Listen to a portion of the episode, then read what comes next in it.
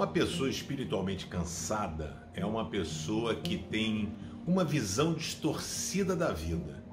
Tudo que é bom nunca é bom e aquilo que é ruim sempre é muito ruim. Pensa que a única ação de Deus é o castigo.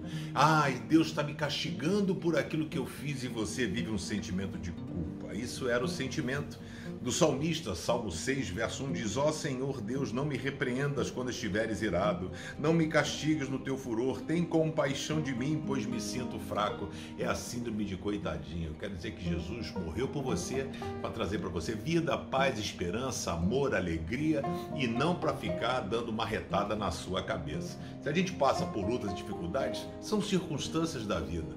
Não tente espiritualizar tudo que você possa seguir sempre na direção de Deus, sabendo que as coisas às vezes acontecem.